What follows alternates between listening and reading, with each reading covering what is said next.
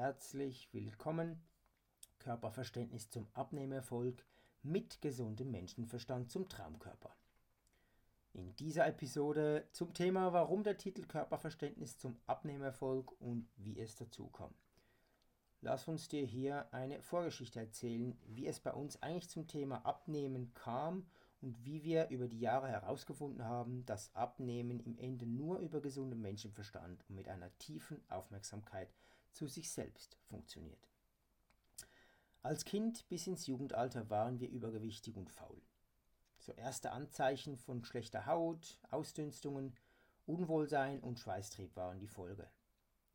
Wir fühlten das, betrachteten diese Zustände aber als völlig normal und sie störten uns auch nicht, überhaupt nicht.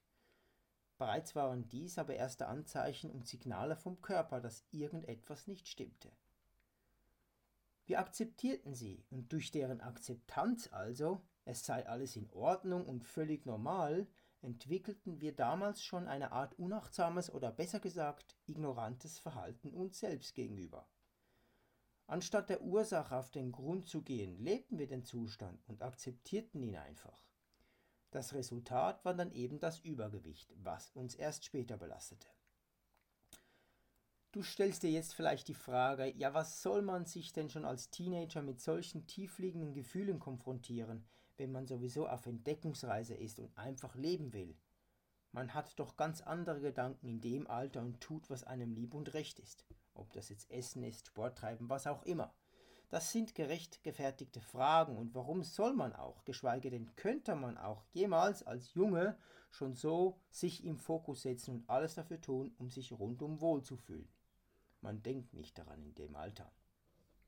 Als junger Mensch ist es sowieso noch nicht so das große Problem, denken wir, da man es noch gut wegstecken und retten kann, sofern man die Lage allerdings noch früh genug erkennt und sich selbst beim Erwachsenwerden reflektiert. Jetzt aber zurück zu uns. Wie gesagt, waren wir nicht wirklich am Äußeren interessiert, also nicht wirklich am Aussehen selbst und machten uns auch nicht große Gedanken äh, wegen den Ausdünstungen und dem Schweißtrieb. Bis die Zeit kam, wo wir uns Filme von Bruce Lee, der chinesische Kung-Fu-Kämpfer, anschauten. Bruce begeisterte uns mit seinen Kampfkünsten und mit seinem stahlharten Körper.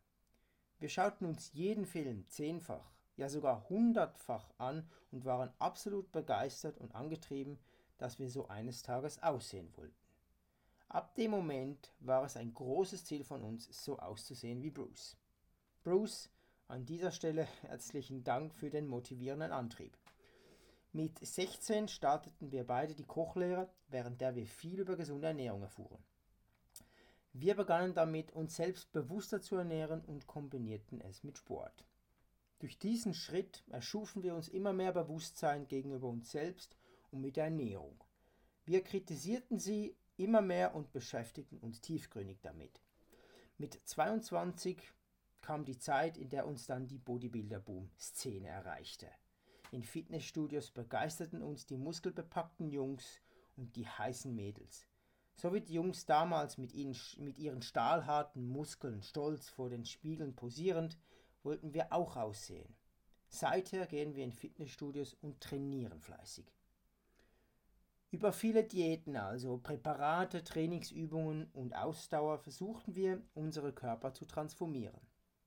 Wir glaubten, dass bestimmte Mittel wie zum Beispiel das Tribulus terrestis Muskeln aufbauen und das L-Carnitin, eine Aminosäure, Fett abbauen würde. Wir dachten auch, dass mehr Sport, also mehr Bewegung, mehr bringt als weniger und dass man immer bis zum Muskelversagen trainieren müsste, um größer und stärker zu werden. Alles klang und klingt heute noch plausibel und entstand aus Erkenntnissen der Wissenschaft und aus Theorien.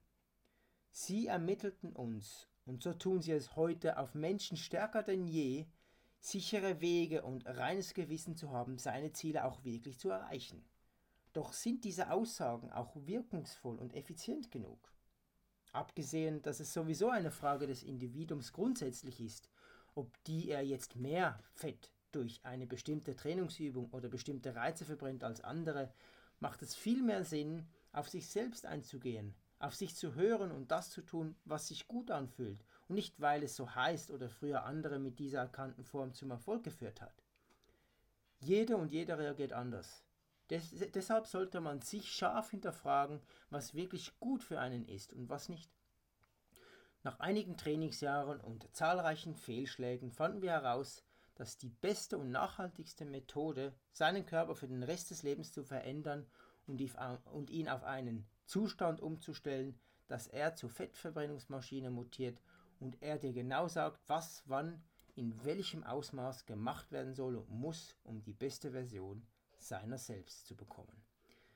Auf sich und seinem Körper tiefgründig zu hören und mit rationalem Denken das zu tun, was man möchte. Diesen Zustand und das Gefühl brachte uns zum Titel Körperverständnis zum Abnehmerfolg. Denn so weit wird die Wissenschaft nie fähig sein herauszufinden, als ein klarer Verstand deiner selbst und was dich weiterbringt und das zu tun, was dein Körper sagt. Sind wir uns da einig? Wenn du einen Kommentar hinterlassen möchtest, bitte tu das oder schreib uns. Äh, uns hat es Spaß gemacht, dass du äh, den Grund erfahren wolltest, warum, weshalb wir auf diesen Titel kamen und erfreue dich auf weitere Episoden. Tschüss.